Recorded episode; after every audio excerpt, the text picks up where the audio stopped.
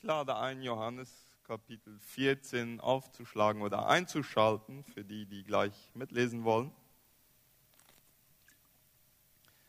Ein Lehrer fragte mal seine Schüler, wer kann die Elektrizität erklären? Daraufhin hob ein, eine Schülerin die Hand und der Lehrer gab ihr das Wort und dann überlegte das Mädchen eine Weile und dann sagte sie, oh, ich habe es gerade vergessen. Und dann sagte der Lehrer, schade, du bist die Einzige, die es je gewusst hat. So gibt es Sachen im Leben, die erleben wir alle in unserem Alltag, aber wirklich erklären, wirklich verstehen, jemanden zu sagen, wie das Ganze vor sich geht, das können wir bei vielen Dingen nicht. Wenn wir mit dem Heiligen Geist zu tun haben und darüber sprechen, dann kommen wir schnell an unsere Grenzen. Vieles sagt die Bibel uns über den Heiligen Geist, wie er funktioniert, was er macht und so. Aber er hält sich auch das Recht vor, vieles zu tun und uns gar nicht äh, vorher aufzuklären, was passieren wird. Ich habe in meinem Leben immer wieder damit gerungen, ihn mehr als theoretische Tatsache zu sehen, als eine reale Person. Ich kann mich gut erinnern, im Theologiestudium machten wir einen Gabentest und äh, mir fiel dann ein, ein sehr klarer kultureller Unterschied äh, auf. Wir waren mehrere Kulturen da, äh, äh Mennoniten deutschsprachiger europäischer Herkunft und dann eine, eine Gruppe waren dann äh, Latein-Paraguayer und wir äh, deutschsprachigen europäischer Herkunft Weißhäutige. Bei uns kamen Gaben raus wie Lehre, äh, was weiß ich, Verwaltung, Dienst und so eine Art Gaben. Und bei den äh, äh, Latino-Geschwistern kamen Gaben raus wie Zungenrede, prophetisches Wort, Gaben der Heilung, Dämonenaustreibung und so. Und ich habe wirklich mit der Frage zu tun gehabt, warum wir in den verschiedenen Kulturen auch das Wirken Gottes so verschieden wahrnehmen. Wahrscheinlich gibt es eine ganze Menge Gründe dafür. Äh, es gibt Bücher, die erklären, dass zum Beispiel die ganze Aufklärung, ja, die Epoche der Aufklärung sehr stark in Europa und Nordamerika gewesen ist, aber nicht in der südlichen äh, Halbkugel, viel weniger in Lateinamerika und Asien und die, die Leute, die im Norden dann wohnen und aufgewachsen sind und von den Ideen geprägt sind, die, die, die haben dann ein viel stärker äh, wissenschaftliches Verständnis. Und ich will überhaupt gar nicht Wissenschaft gegen Glaube ausspielen. Äh, aber das, das ist weniger von der Geschichte her weniger im Süden gewesen und deshalb auch eher eine, äh, viel, viel, eine, eine viel größere Offenheit über natürliche Erfahrungen zu machen. Und dann müssen wir auch sagen, dass in der Mennonitengeschichte ganz traurige Kapitel im Umgang mit dem Heiligen Geist zu finden sind. Ja, in Russland zum Beispiel haben Leute äh, vermeintliche prophetische Worte von Gott empfangen und äh, geistliche Leiter dann ganze Gruppen in den Osten geführt, wo Jesus zu einem gewissen Zeitpunkt dann, äh, dann runterkommen sollte und alle in weißer Kleidung haben sich hingesetzt und auf, auf Jesus gewartet. Und äh, das ist dann nicht eingetroffen, steht ja auch ganz klar in der Bibel, dass wir das nicht vorher wissen werden. Äh, oder ganz am Anfang bei den Wiedertäufern, bei den Mennoniten, wo die Stadt Münster das neue Jerusalem werden sollten. Und das, äh, angeblich unter der Leitung des Heiligen Geistes sehr viel Missbrauch und die Gefahr ist immer da. Und das führt dann auch dazu, die Gegenreaktion, dass wir sehr, sehr vorsichtig werden. Äh, und natürlich wollen ja wir nicht äh, in solche Fehler wieder reinfallen. Nur wenn unsere Angst äh, uns dazu treibt, uns ganz zu verschließen, wenn unsere Angst davor, Fehler zu machen, größer ist als unser Verlangen, den Heiligen Geist besser kennenzulernen, dann haben wir ein Problem. Ich will äh, den Text lesen aus Johannes Kapitel 14, ab Vers 15 bis 26. Dies sind äh, ist ein Teil von den Worten, die Jesus in den letzten Stunden zu seinen Jüngern gesagt hatte, bevor er überliefert wurde und äh, dann gefoltert und gekreuzigt wurde. Wenn ihr mich liebt, werdet ihr so leben, wie ich es euch geboten habe. Dann werde ich den Vater bitten, dass er euch an meiner Stelle einen anderen Helfer gibt, der für immer bei euch bleibt. Dies ist der Geist der Wahrheit. Die Welt kann ihn nicht aufnehmen, denn sie ist blind für ihn und erkennt ihn nicht. Aber ihr kennt ihn, denn er bleibt bei euch und wird in euch sein. Nein, ich lasse euch nicht als hilflose Weisen zurück. Ich komme wieder zu euch. Schon bald werde ich nicht mehr auf dieser Welt sein und niemand wird mich mehr sehen. Nur ihr, ihr werdet mich sehen. Und weil ich lebe, werdet auch ihr leben.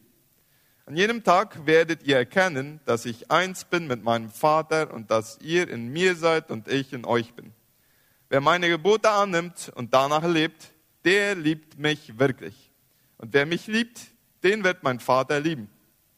Aber ich werde ihn lieben und mich ihm zu erkennen geben. Da fragt ihn Judas, nicht der Iskariot, sondern der andere Jünger mit demselben Namen, Herr, weshalb willst du dich nur uns, deinen Jüngern, zu erkennen geben, warum nicht der ganzen Welt?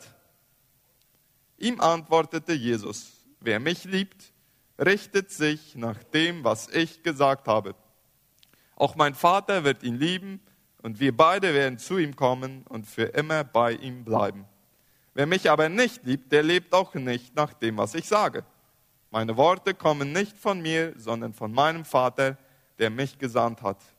Ich sage euch dies alles, solange ich noch bei euch bin.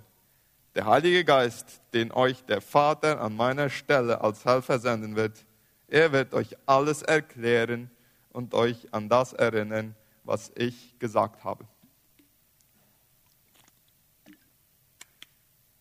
Welches Wörtchen kommt am häufigsten vor in, in diesem Text? Liebe. Hat jemand gezählt? Achtmal. Ja, in ein paar Versen achtmal. Jesus liebt es, über Liebe zu sprechen. Und Liebe immer wieder in Beziehung mit meine Gebote halten. Äh, also wer den Heiligen Geist haben will, hier ist das Rezept. Gott lieben das führt dazu, seine Gebote zu halten und dann wird der Heilige Geist zu diesen Personen kommen. Der Heilige Geist drängt sich nicht denen auf, die Jesus nicht lieben. Es gibt eine Geschichte von einem äh, Ex-Sklaven in den Vereinigten Staaten, der eine, ein, einen Friseursalon öffnete, in ganz einfachen Umständen. Und äh, in seinem Friseursalon hing ein sehr teures Gemälde. Ein sehr teures Bild. Das war äh, auf den ersten Blick erkennbar vom Präsidenten Abraham Lincoln. Und einem Reporter fiel das auf. Und äh, er wollte wissen, was dahinter wäre. Denn offensichtlich war dieser Friseur äh, arm, aber das Gemälde war teuer. Also gab er sich als Kunde aus und setzte sich auf den Stuhl und als der Typ anfing, an seinen Haaren rumzuarbeiten, leitete er das Gespräch auf dieses Gemälde und dann fragte er diesen, äh, diesen Mann, wie er dazu gekommen sei, so ein teures Gemälde in so einem einfachen Friseursalon hängen zu haben. Und dann erklärte dieser ihm die Geschichte. Weißt du was, sagte er zum, zum Journalisten. Äh, ich bin als Sklave geboren und als Sklave aufgewachsen und ich dachte, ich würde mein Leben lang als Sklave verbringen, bis wir Schwarzen mit einmal hörten, dass der Präsident Abraham Lincoln die Sklaverei in den Vereinigten Staaten abgeschafft hat. Und was ich dann gemacht habe, ich, hab, ich musste irgendwie einen Beruf suchen, ich bin Friseur geworden und ich habe alles Geld gespart, das ich konnte, um mir dieses Bild zu kaufen. Und jeden Morgen, wenn ich zur Arbeit komme, dann stelle ich mich vor dem Bild hin, ich nehme meinen Hut ab und ich sage zum Präsidenten, wie lieb ich ihn habe, denn er hat uns aus der Sklaverei befreit. Während ich arbeite, schaue ich zu dem Bild und ich denke darüber, bei diesem Typen, der, der, der, der diesem Friseur, oder bei dem Nachbarn, der ganz gegen das ist, was der Präsident gemacht hat. Ja, die Antwort ist nicht schwer.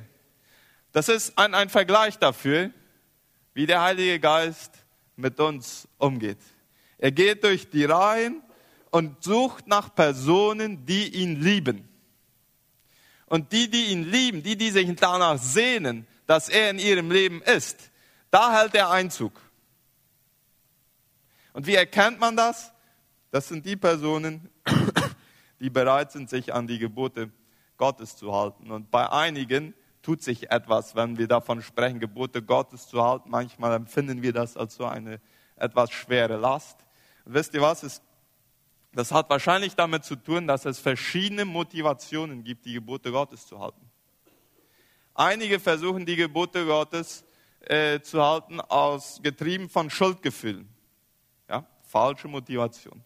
Einige versuchen die Gebote Gottes zu halten, um ein frommes Bild abzugeben. Falsche Motivation. Einige versuchen die Gebote Gottes zu halten, um sich den Himmel zu verdienen. Falsche Motivation.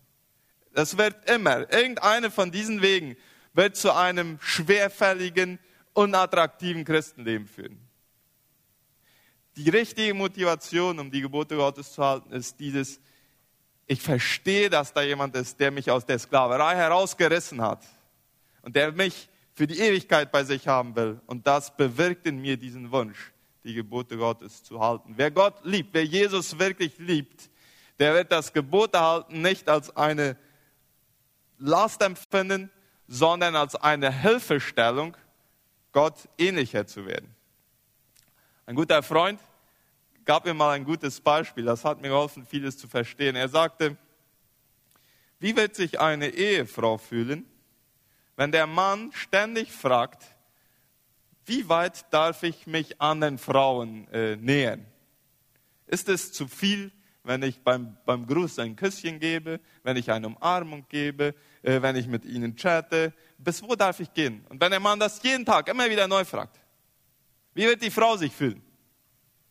Ja, als ich meiner Frau das mal erzählte, dann sagte sie, vergiss es. Ja?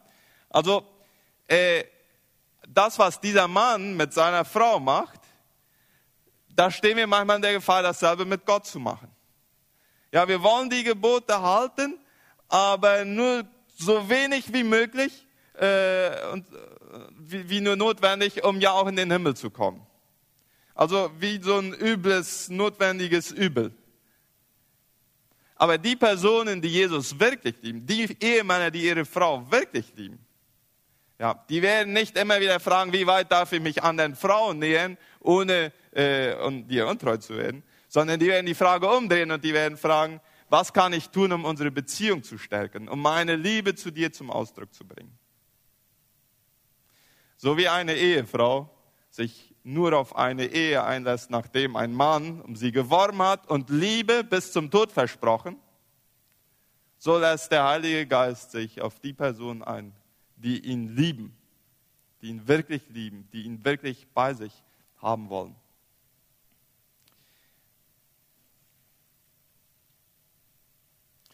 Und dann ist in Vers 17 eine interessante äh, Unterscheidung. Da, wo der Heilige Geist kommen wird, da sagt Jesus, der wird bei euch sein und der wird in euch sein. Ja, also zwei Sachen gleichzeitig. Der Heilige Geist kann das. Was bedeutet, er wird bei euch sein? Bei euch sein bedeutet, er wird als Helfer, als Beistand, äh, als Anwalt.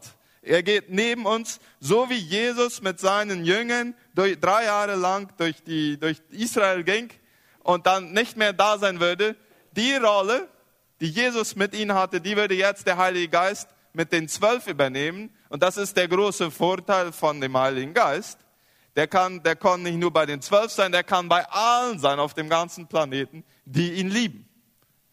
Und er leitet seine Jünger weiter dann an. Die Jünger hatten Angst. Wenn wir den Anfang von Kapitel 14 lesen und den Schluss von Kapitel 14, dann kriegen wir den starken Eindruck, dass die Jünger in diesem Moment Angst hatten, denn sie wussten, Jesus wird uns gleich verlassen. Und da sagte Jesus, macht euch nicht Sorgen. Die Jünger dachten, jetzt wird das Jüngerschaftsprogramm, das wir ein paar Jahre lang gemacht haben, aufhören. Oh, wir sind ja noch nicht fertig, uns fehlt noch so viel. Und Jesus sagt zu ihnen, das wird nicht aufhören. Ich werde nicht weiter körperlich bei euch sein, aber der Heilige Geist wird das Jüngerschaftsprogramm weiterführen. Er wird euer Lehrer sein und er wird euch an das erinnern, was ich euch gesagt habe.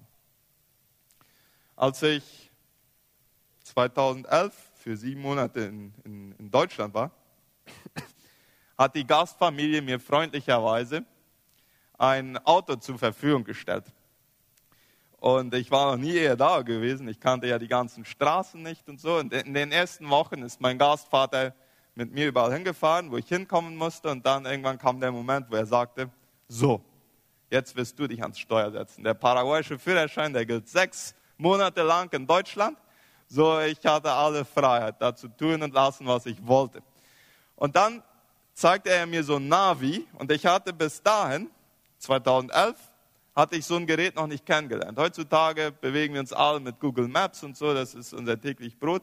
Für mich war das damals neu. Und darauf zu vertrauen, dass das Ding, wenn ich da eine Adresse eingebe, mich tatsächlich in einer komplett unbekannten Zone zu einem Freund bringen wird, das war für mich nicht ganz einfach. Und irgendwie, äh, aber ich tat es, denn der, äh, der, äh, mein, mein, mein Heimvater sagte, das funktioniert.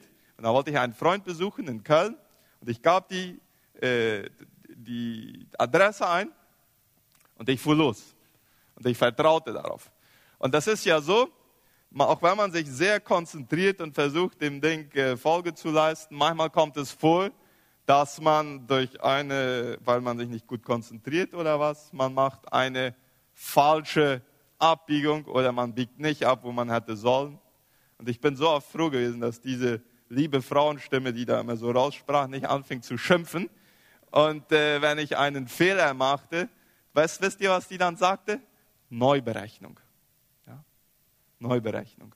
Und dann hat sie von dem Platz, wo ich war, mir ein, einen neuen Weg, neu den besten Weg gezeigt zu meinem Ziel. Ja, der Heilige Geist der, der kommt mit uns mit und der gibt uns, hilft uns, gute Entscheidungen zu treffen. Und wenn wir erstmal verfehlen in unserer Unreife und so, und er macht ja einen Unterschied zwischen Rebellion und Unreife. Ja, Leute, die sich rebellieren, die lieben ihn nicht mehr und deswegen drängt er sich denen nicht auf. Aber die Leute, die einfach aus Unreife, vielleicht auch manchmal sündhafte Entscheidungen treffen, da sagt der Heilige Geist dann dieses Wörtchen Neuberechnung. Ja, schauen wir von hier, vielleicht hast du Mist gebaut in deinem Leben, aber wir werden von hier neu berechnen sehen, wie du zum Ziel kommen kannst. Und ich konnte, vorher war der, mein Heimvater war, war dabei, der saß auf dem Weg, äh, auf dem Nebensitz und hat gesagt, hier musst du fahren und da musst du nicht fahren. Als der sagte, jetzt musst du dich auf dieses Navi konzentrieren, äh, dann fühlte ich mich erstmal unsicher, so wie die Jünger sich unsicher fühlten, als Jesus sagte, ich werde jetzt mal weggehen und bringe euch den Heiligen Geist.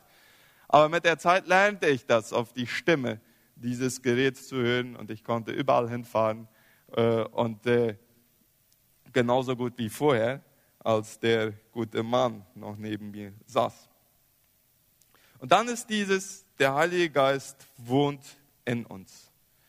Und es ist so leicht, über diesen Satz hinwegzulesen und nicht wirklich zu realisieren, was der aussagt. Ja, denken wir mal ein Weilchen darüber nach. Der Heilige Geist ist auch Gott, ist eine Person der Dreieinigkeit. Der Gott allgegenwärtig, äh, allmächtig, der hat das ganze Universum geschaffen und er entscheidet sich, uns als Personen, als seine Wohnung auszusuchen. Ist das nicht einigermaßen verrückt? Wenn Menschen, die nicht gläubig sind, nicht daran glauben können, dann kann ich das gut nachempfinden. Und wenn ich nicht immer wieder diese Frieden und Erfüllen bringende Auswirkung des Heiligen Geistes erfahren würde, dann würde es mir auch schwer fallen, daran zu glauben. Deswegen den Heiligen Geist muss man kennen, um an ihn glauben zu können. Nur als theoretische Wahrheit ist es ziemlich schwer, den biblischen äh, Aussagen über ihn Glauben zu schenken.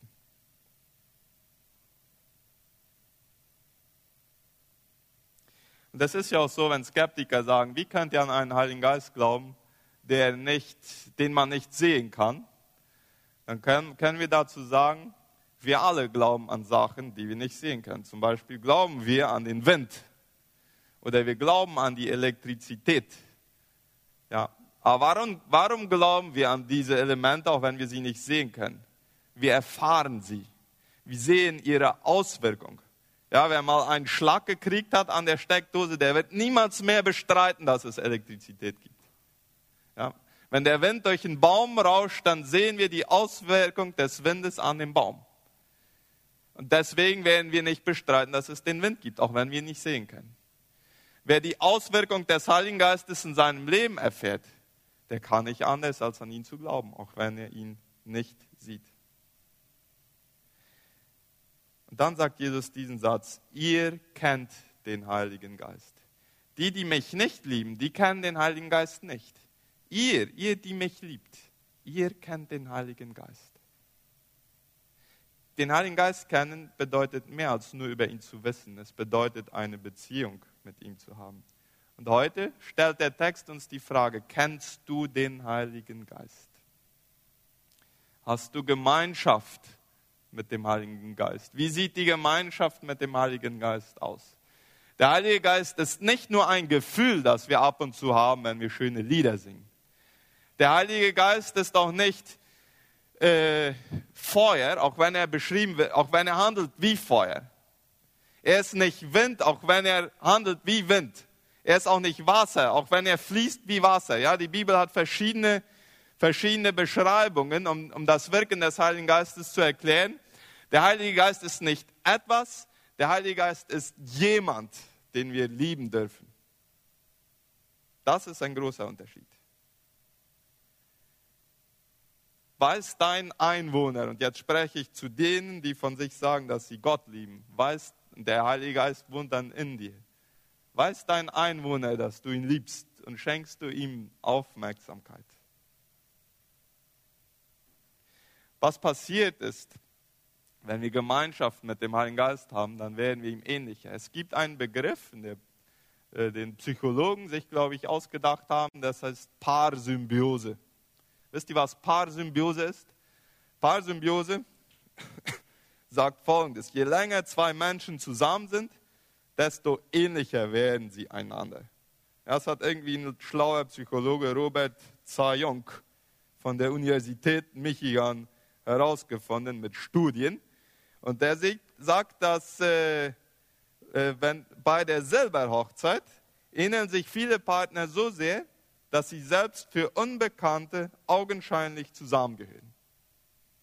So anscheinend werden wir uns ähnlicher mit den Menschen oder mit den Personen, mit denen wir viel Zeit zusammen verbringen.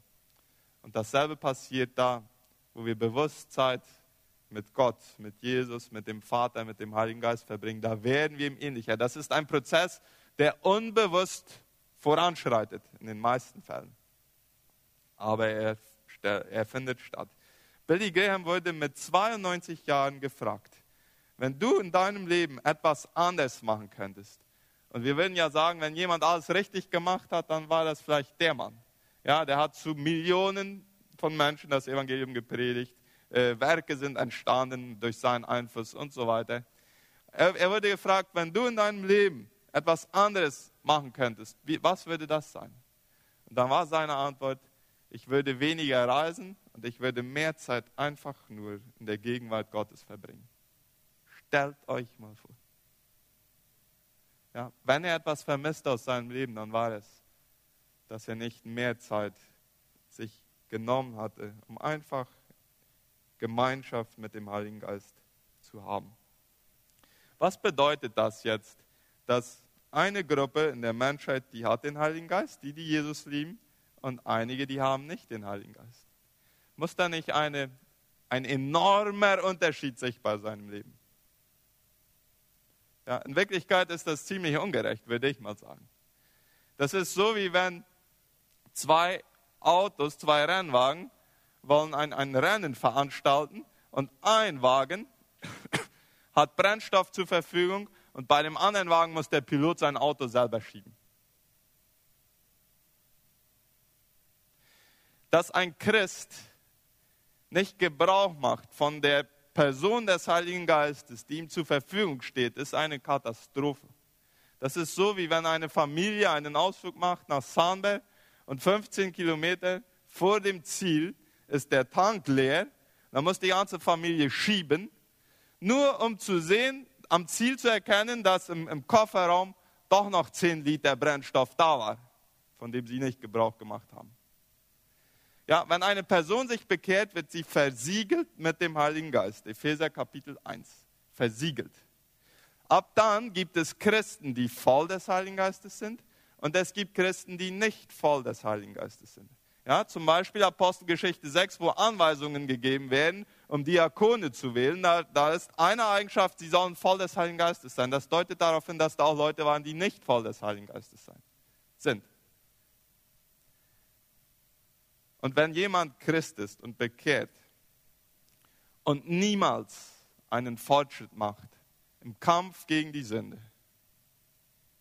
und in seinem Leben nichts ist, das irgendwie darauf hindeutet, dass Gott mit ihm geht, sein Charakter sich nicht unterscheidet von den Leuten, die nichts mit Jesus zu tun haben, dann fehlt definitiv die Fülle des Heiligen Geistes. Die Fülle des Heiligen Geistes zeigt sich in unserem Charakter, die Frucht des Geistes, ja, Liebe, wir haben da neun, neun äh, Schnitten in dieser Frucht, ja, Liebe, Freude, Friede, Geduld, Freundlichkeit, Güte, Sanftmut, Keuschheit, Selbstbeherrschung, jetzt bin ich schon bald bei zehn irgendwo. Äh, aber das ist, das ist die erste. Da, daran sieht man, ob eine Person voll des Heiligen Geistes ist. Hat, schon mal, hat dich schon mal jemand beneidet, dass du irgendwie die Fähigkeit hast, ruhig zu bleiben in schweren Situationen oder sehr geduldig mit deinen Kindern zu sein oder Freude zu haben, auch wenn die ganze Welt scheint unterzugehen. Das ist ein Zeichen der Fülle des Heiligen Geistes. Der Charakter und die, der kraftvolle Dienst für den Herrn. Das sind die zwei großen Zeichen der Fülle des Heiligen Geistes. Dwight Moody, äh, lebte in den, im 19. Jahrhundert, hatte eine ganz niedrige, eine ganz äh, prekäre Schulbildung. Er hat nicht mal, heutzutage würde man sagen, nicht mal die Primarschule abgeschlossen.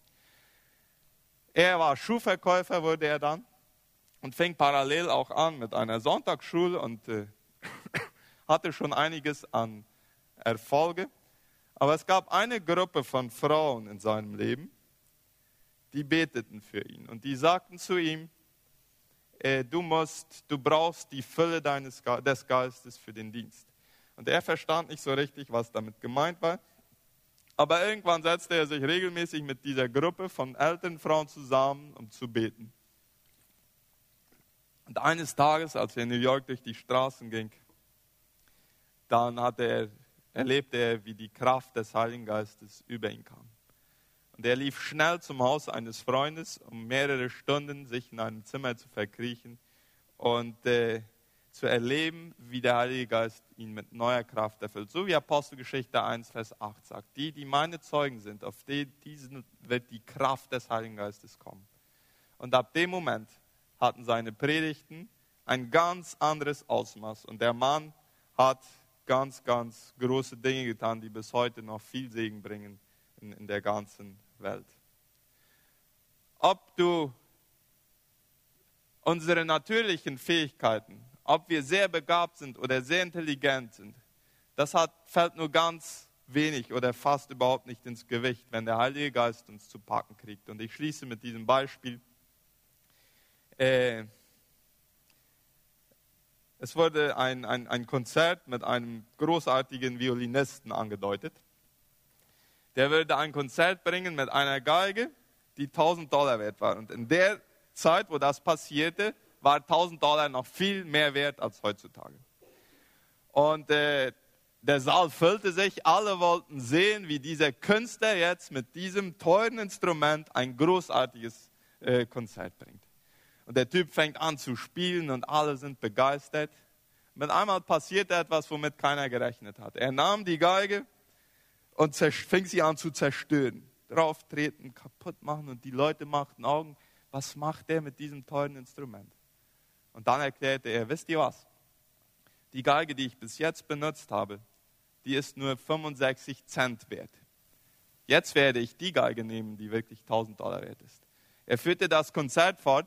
Die meisten Zuhörer konnten kaum einen Unterschied feststellen zwischen dem ersten Teil des Konzerts und dem zweiten Teil des Konzerts. Was, was ist mein Punkt mit dieser Geschichte? Ob du jetzt sehr begabt, sehr intelligent, viele natürliche Fähigkeiten hast oder kaum welche, das macht kaum den Unterschied, wenn du ein Instrument in der Hand des Heiligen Geistes bist. Die Frage ist, wie kommen wir zu der Fülle des Heiligen Geistes? Gott lieben über alles und sie erbeten